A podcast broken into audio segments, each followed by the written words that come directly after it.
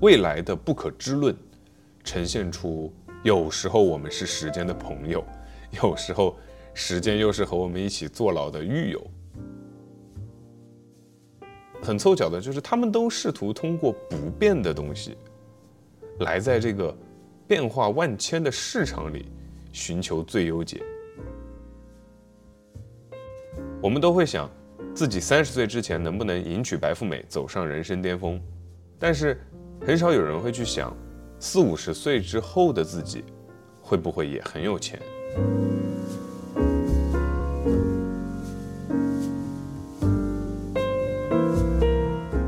？Hello，大家好，这里是满仓以后，我是文少。今天我们继续 A 股十年系列，关于资产配置。上一期我已经从学术研究到实践运用聊了很多，资产配置对投资收益的决定性作用，我相信咱们已经无需多言。做配置是必要的，但具体怎么配置呢？之前我给了三条原则，第一条是选择收益期望为正的品种，第二条是分仓时注意不相关，第三是坚持做到资产再平衡。必须承认的是。这是一代一代投资大师们的智慧结晶，我只是拾人牙慧而已。但仅仅有这三条原则指导还不够，我们会在实操的过程当中立马发现新问题。当我们承认投资是一个基于胜率和赔率的概率游戏时，我们还得承认投资组合是需要考虑仓位的，仓位乘以概率再乘以空间才是我们最终的收益来源。所以。当我们尝试构建投资组合的时候，怎么分仓就成了一个不可以在纸上谈兵的问题。两只股票也是分仓，二十只股票也是分仓。那同为分仓的背后，其实是对度的把握不同，所以也就来到我们今天的这一期的主题：集中还是分散，这是一个问题。或者我们学术一点来说，这其实是我们面对资产管理的不可能三角。也就是高收益、低风险、高流动性这个问题的时候，我们会试图给出的解决手段。很有意思的是，投资大师们纷纷给出过自己的答案。那这些答案呢，既背道而驰，又非常极端。接下来我们先说集中持股吧，因为上一期的时候我留下了一个疑问：巴菲特毫无疑问是集中持股的。比如说，一九六三年的时候，巴菲特在购买美国运通的时候，他的仓位就是百分之四十。后来给美国广播公司以及为大家所熟知的可口可乐的仓位，它的上限都是百分之四十，而且非常严格的在遵守原则。到一九九一年的时候，巴菲特在可口可乐上的持仓突破了百分之四十，但实际是因为股价的上涨，他在这个期间是并没有买入的。然后到了现在，伯克希尔仓位里最高的苹果，也只有百分之四十，并没有超过这个值。所以，如果你要问我什么是集中，什么是分散，那我觉得老爷子给了一个比例，那就是百分之四十就可以算是一个相当集中的状态了。那我们来说一下老爷子是怎么面对不可能三角的。其实他的办法是很显而易见的，主动牺牲不可能三角里面的高流动性。自然而然的，我们能够发现，老爷子投资的方向是直接奔着永远可以不用卖出去的，也就是他在我所总结归纳的那三个原则里，他把选择收益期望为正的品种这个第一原则做到了极致，而把这一条做到极致了，也就使得集中持股成为了可能。所以老爷子能做这件事情，是因为他的选股很厉害，这是一个很简单却无可争辩的事实。事实证明，老爷子的集中持股也确实让他成为历史上最成功的投资者。那老爷子的方法可不可以复制呢？呃，我认为至少来说，当下的我是不能的。老爷子做事，我觉得很重要的一点是他非常的有终局思维。他的这个终局思维却是我不具备的。他的极端在于什么呢？就是如果可以，他根本就不想跟我们在二级市场玩。比如说零九年的时候，他直接把北柏林顿铁路这家公司的剩余流通股全部收入囊中了，这也是伯克希尔哈撒韦目前为止最大的一笔收购，那也是我认为最能体现巴菲特异于所有投资大师的地方。我都把公司收购了，还怎么流动呢？是吧？你也别流动了，你就老老实实给我挣钱就行了。巴老爷子的这种终局思维，是让我非常细思极恐的。因为如果读过他的传记的话，就知道巴菲特在六岁的时候就开始通过爷爷的杂货店来倒卖口香糖、可口可乐去做生意。那我相信没有人比他更早的感受到二级市场里面低买高卖或者说是赚差价的这个魅力了。甚至来说，巴菲特早年间。也是通过价格投机的方式来赚取第一桶金的，但是不同的是什么呢？就是我们都会想自己三十岁之前能不能迎娶白富美，走上人生巅峰，但是很少有人会去想四五十岁之后的自己会不会也很有钱。我觉得不同点就在于，我觉得巴菲特六岁的时候不可能想过这个问题，但是到了他二十六岁、三十六岁的时候，我觉得他应该是想过了。就是我认为他会觉得，无论是六十岁也好，还是六百岁也好，他必须有钱。那这就是他跟我们的不同。我还停留在想赚一笔钱，而他是真的想要一直都有钱，这是完全不同的两种思维。我想赚一笔钱，我真的赚到了一笔钱，是不等于我就能有钱的。我们平常生活当中应该也见过很多富人，第一种叫做过首富。运气赚来的钱经过你的手，最终很有可能因为盈亏同源，你又把它亏掉，俗称叫做你只能赚到你认知之内的钱。那另一种呢，叫做漏斗富，就是钱只要敢经过你的手，它就走不了了。你就像一个黑洞的漩涡一样，牢牢的把它吸在你的手掌心。所以赚不赚钱和运气关联很大，但留不留得住钱，很大程度上取决于你的财富的决策系统。那。老爷子的决策系统是什么呢？我们都知道，巴菲特一再的强调不要亏损，不要亏损，还是不要亏损，对吧？大家都听过这个。他之所以这么看重不要亏损，不是因为这句话是一个放之四海而皆准的空话，而是在集中持股的投资体系里面，亏损以及永久性亏损对投资体系的损害是致命的。所以，当我们看到。巴菲特直接收购了北柏林顿铁路的时候，那个意思就是翻译一下，就是我都买下来了，怎么亏？在二级市场反正是亏不了一点了，而且他很优秀，他可以给我带来源源不断的现金流，这就是我们看到的事实。我这两年一直在说，我们手上保留子弹是为了在更好的时机打出去，然后就有朋友会来问我说，巴菲特这两年手上留了那么多现金。虽然老爷子也买了，比如说这个日本的五大商社，也做了这样的投资，也买了石油股，但是怎么没有感觉到他留钱像我说的那样，就是是为了不断的买买买，疯狂的买买买，在那个周期的最底部把所有的钱都变成优质资产呢？我说，哎，你说对了，那老爷子他就是纯粹留钱。对我们而言，我们总在想怎么从这一轮大的周期里面赚一大笔钱，对吧？但是，对于巴菲特而言，他曾经经历过三轮周期。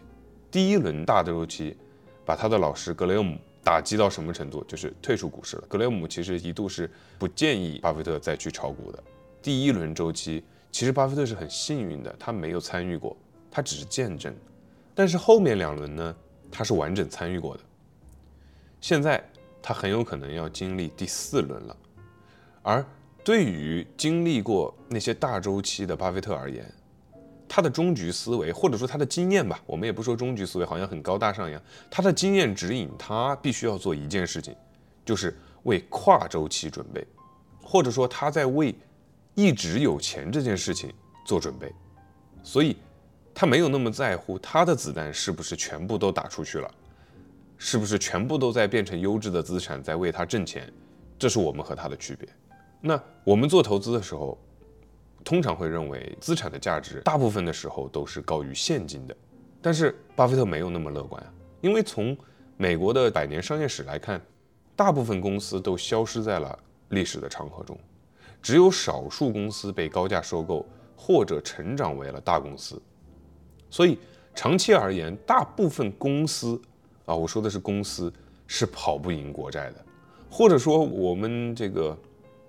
呃，为了避免误解，我们叫更多的公司是跑不到终点的。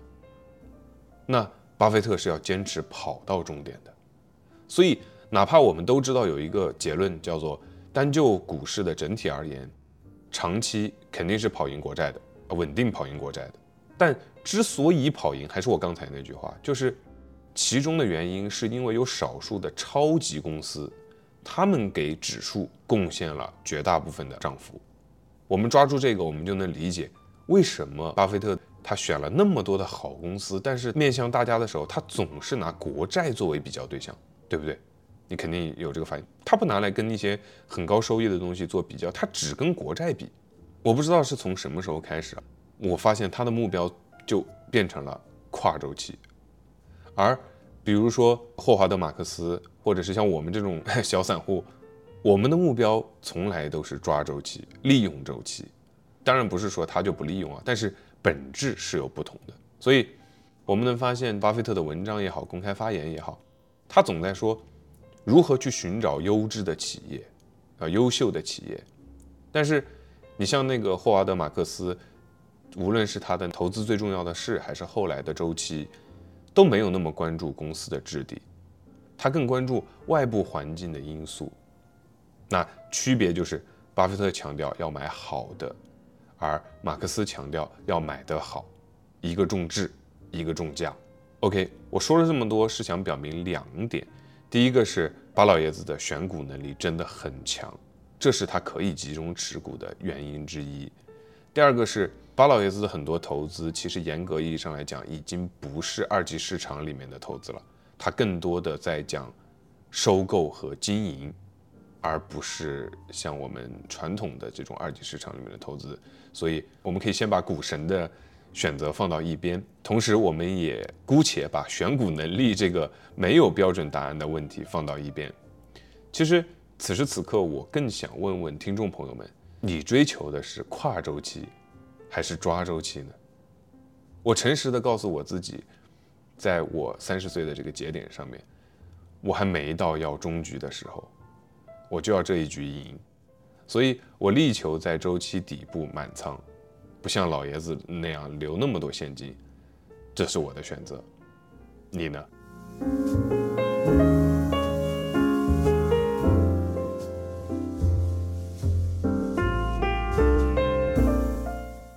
请允许我把选股能力这件事儿再往后放一放。我们先来看看老爷子的搭档已故的投资大师查理芒格的答案。他点明了我另一个无法集中持股的原因。一九九五年的股东大会上，一位伯克希尔的股东向芒格提问：“你是如何得出集中投资更具优势这个结论的？可以分享一下你当时的思考过程吗？”查理·芒格说：“当然可以。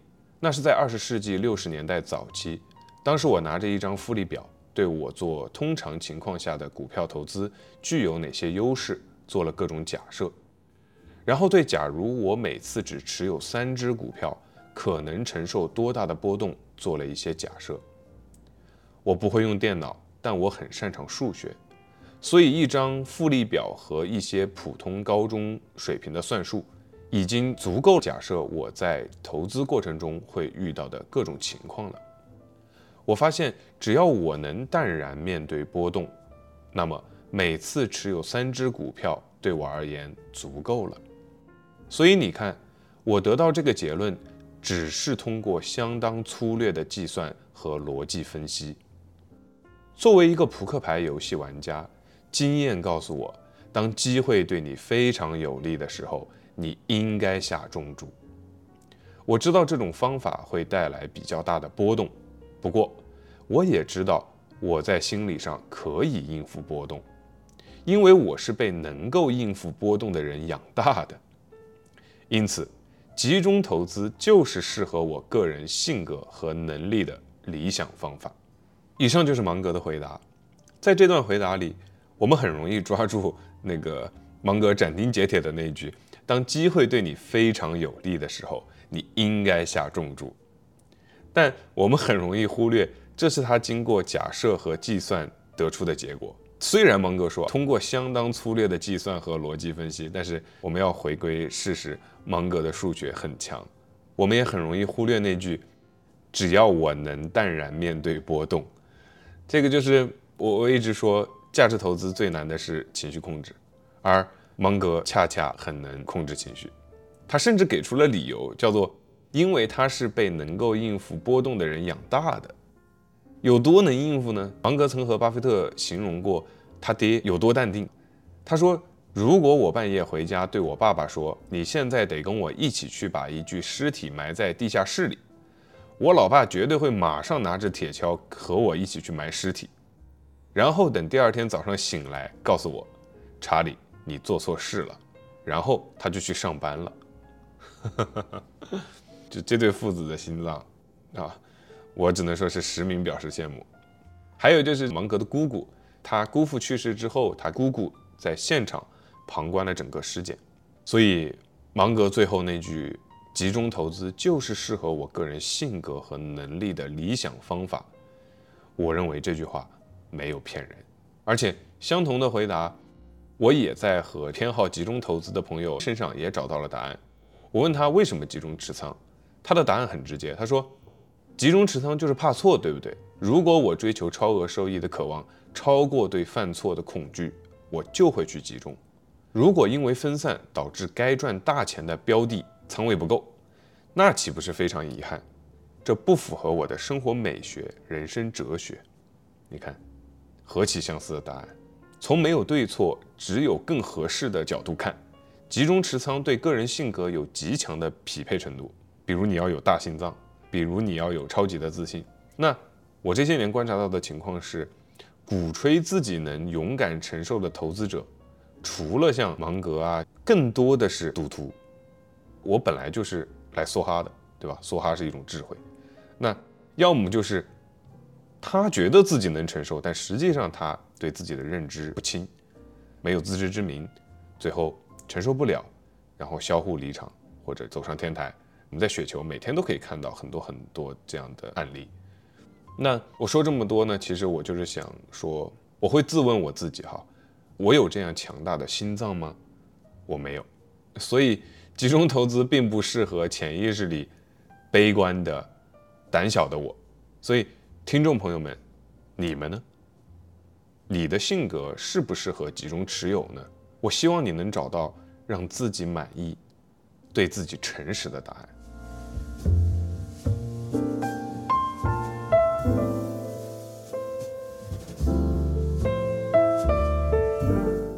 好，除了性格需要，芒格的那份答案里并列着“能力”二字。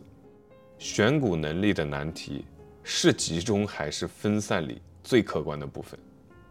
如果说分散是要选正向收益的好股票，集中就是要选出最优秀的股票。所以现在问题变成了。你怎么知道你选的是最优秀的股票呢？这里我跟大家分享一下传奇的基金经理比尔·米勒的经历。这位大佬呢，同样是走集中持仓的路子，他可以在1991年到2005年连续15年跑赢标普500，但他也可以在2008年的次贷危机里，因为抄底买了像贝尔斯登啊、AIG 啊，还有美林这些金融股。导致他管理的价值信托基金损失了百分之五十五，他管理的那些小规模一点的基金损失的更多，高达百分之六十五。很典型的基金赚钱，基民不赚钱，因为基民都被这波腰斩吓跑路了。然后他管理的资产也从顶峰的接近八百亿美元锐减到了八亿。你会发现历史很像我们这两年某一些顶流的基金经理所遭遇的事情。那回过头来，你说人家不行吧？他十五年跑标普五百，至今都没有人超过这个业绩的。那你说人家行吧？从二零零六年一直到二零一一年，又都跑输。然后刚才我说零八年的时候还一剑腰斩。那重重压力之下，到一一年底的时候，比尔·米勒就辞职了。你说集中持仓应该有的大无畏的性格、大心脏具不具备？比尔·米勒具备的，而且他曾经公开说过，他说我真的不在乎我失去的钱。他说最糟糕的是让客户赔钱了，然后还有一些人因为他的错误丢了工作。格局，果不其然，大佬在2020年和2021年重新亮眼回归市场，凭什么呢？凭重仓亚马逊和比特币。那一年，2021年吧，应该是亚马逊翻了一倍，比特币翻了两倍。可是又果不其然，二零二二年又不行了，因为亚马逊和比特币又都跌回来了。所以这个就更明显了，对吧？你脑海里一定蹦出来四个大字：盈亏同源。所以这就是让我感觉到集中持仓的问题吧。就是很遗憾的是，呈现在我们面前的结果，在二级市场里面，这些集中持仓的大佬，无论是这个比尔·米勒也好啊，还是这个长期资本管理公司，不管你的业绩有多么辉煌，你好像最终都难免要遭受到一笔清算。然后前面我说能力强如这个查理芒格的，其实他也无法避免集中持股所遭受的打击。早年间。有资料显示，芒格在十四年的这个投资管理过程当中，只有百分之三十六的时间是跑输市场的。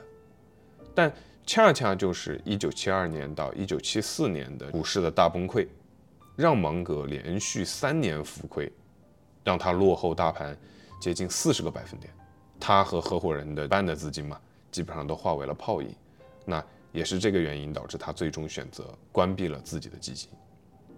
那我们再退出一点。股神巴菲特就很遗憾的是什么呢？就是股神也有属于自己的失手时刻啊。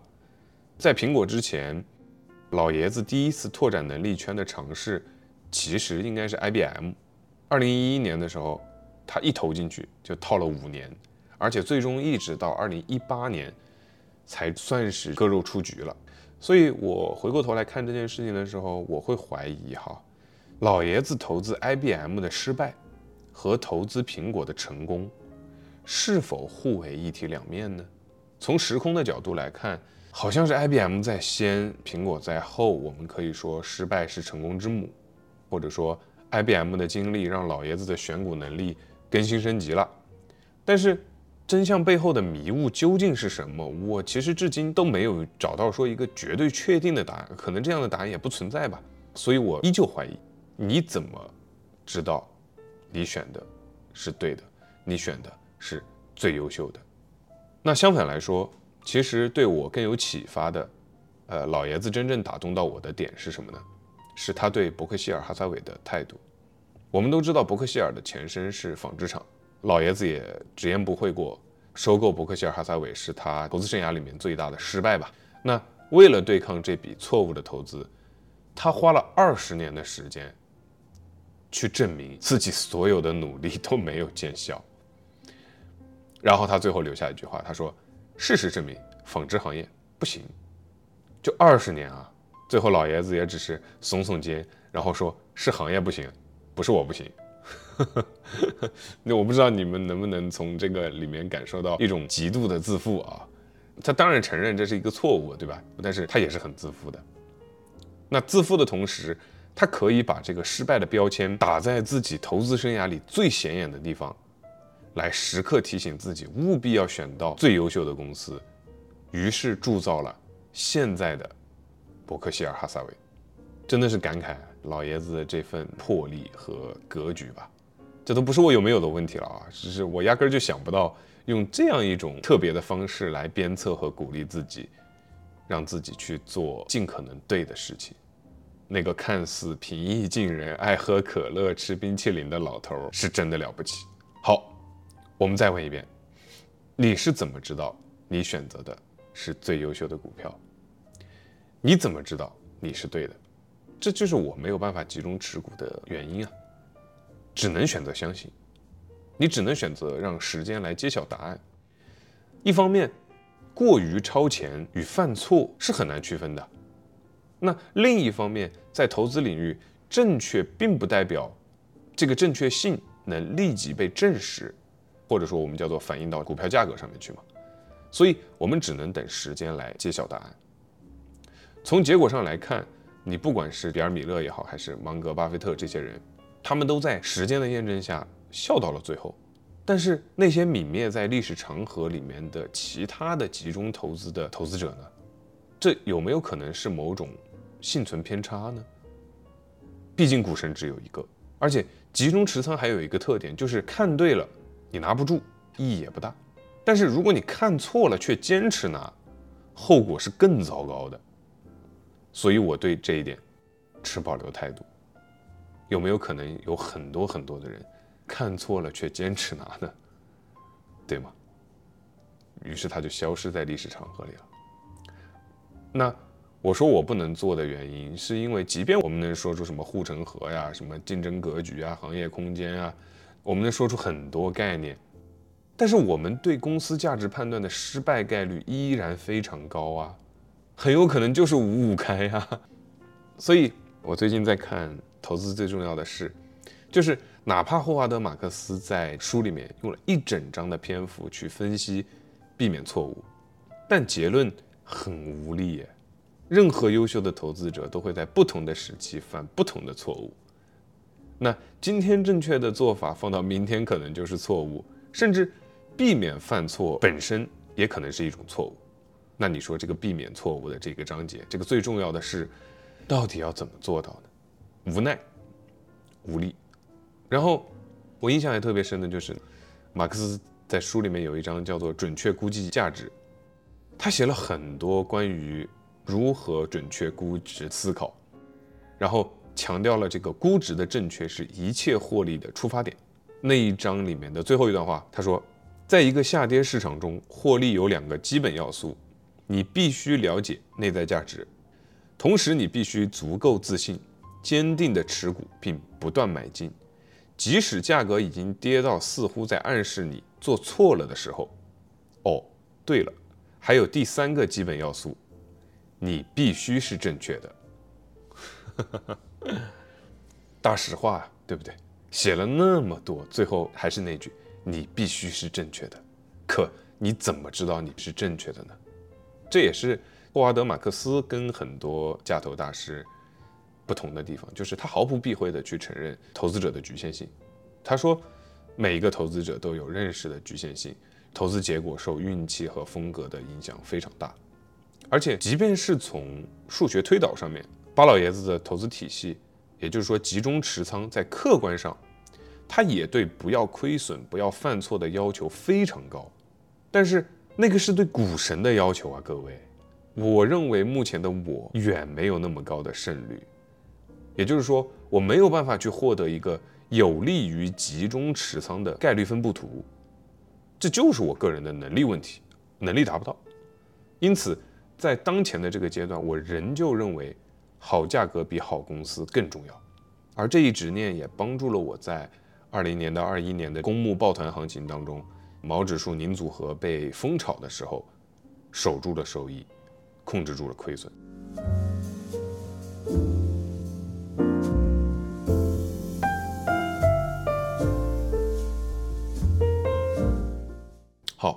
我们聊聊和集中持仓背道而驰的另一个极端，是我上期有提到的 Dalio，他的方法是极度分散加不相关。按照《对冲基金奇才》这本书的描述，桥水的投资的子市场多达一两百个，然后按照我上期说的传统的马克维茨的那一套资产配置理论，理想情况下本来就是可以达到那个所谓的最优解的。只是说不可能三角，他说的是实际上这种组合跟理论上的表现会以牺牲高收益为代价来平抑风险。那 Dalio 的方式就是让每个被选择的子资产吧，都既要具备足够的进攻性，又要它们之间没有多少相关性，这个组合就可以兼具进攻和防守，或者叫非系统性吧。我看这一点。国内的知名价值投资人张磊的引路老师，就是耶鲁大学的首席投资官 David Swenson，他在机构投资者的创新之路中，也表达了相同的观点，就是通过投资多种不同的资产类别吧，包括使用很多投资工具啊，来降低投资组合的风险。他说这个是未来机构的一个主攻方向，这就是机构跟散户的不同的地方。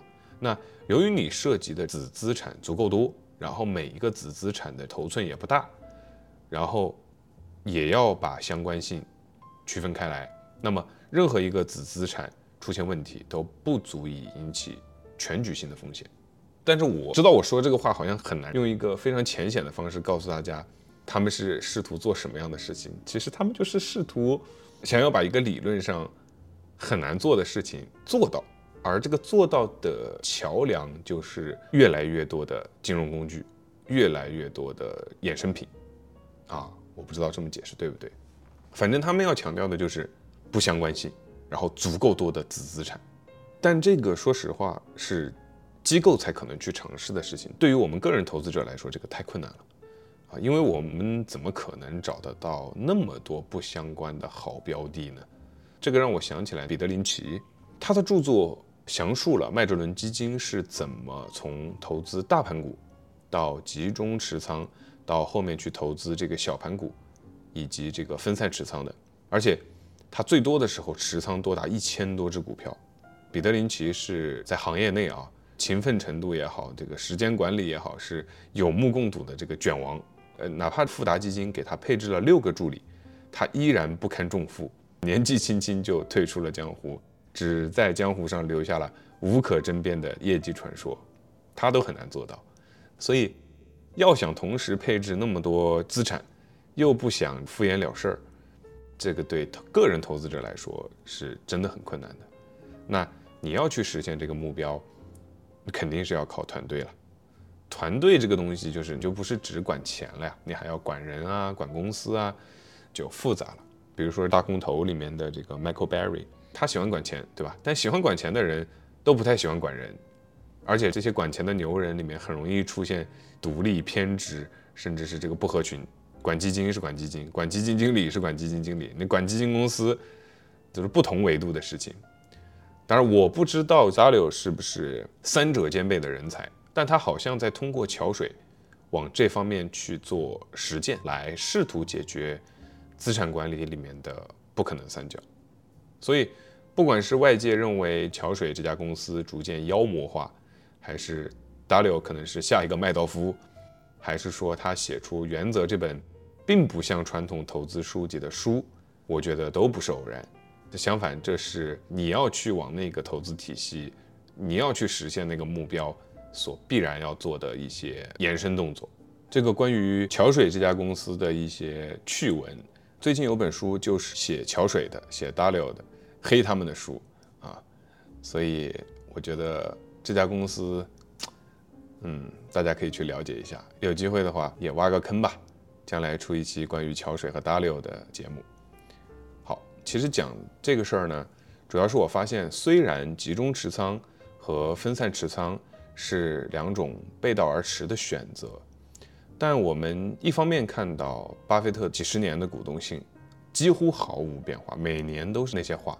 一方面，我们又看到 W 要求桥水的全公司上下去坚守他那一套有点反人性的原则，很凑巧的就是他们都试图通过不变的东西，来在这个变化万千的市场里寻求最优解。你说，这何尝不是一种殊途同归呢？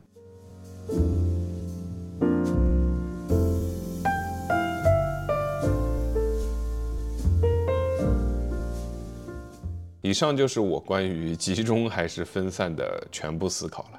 我虽然是分散持仓，但距离桥水那种试图达到的目的是有天壤之别的啊！这点我要解释一下，请大家不要误会。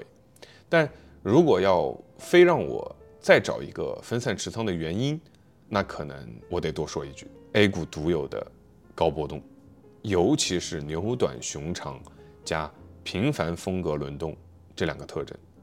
这让我天然的就靠近分散投资，还有一点就是，这个是可以在数学上证明的，分散投资的收益提升与股票波动的幅度是成正相关的啊，这个大家其实脑子里过一下应该就想得明白，对吧？当然，这为什么？就是因为有第三个原则，有资产再平衡的加持。最后我想说的就是，未来的不可知论呈现出，有时候我们是时间的朋友。有时候，时间又是和我们一起坐牢的狱友。那分散意味着我可以更悠哉的在牢里面岿然不动，等未来呈现另一个答案。分散意味着我可以观察到多个平行宇宙在量子叠加后的结果，然后我可以不停的通过这些实验去迭代进化我的投资逻辑。可以说分散也是我的生活哲学。我实名羡慕每一个敢于集中持仓的投资者，因为我觉得那需要莫大的勇气和迷之自信，而那些都不是当下的我所具备的。或许有一天，我也会从侧重好价格转向好公司，从分散转向集中。最后用一段话给本期集中还是分散的问题收个尾吧。想明白你来市场准备赚什么钱，未知需要付出什么代价，然后与之对应的成果是你应得的，代价也就是你应该承受的。想明白后淡然处之，此时股市便是乐土。反之，患得患失，既想要结果，又妄图规避代价，那股市变成了炼狱。希望市场与你是乐土。而非炼狱。好了，以上就是本期的全部内容了，我们下期再见，拜拜。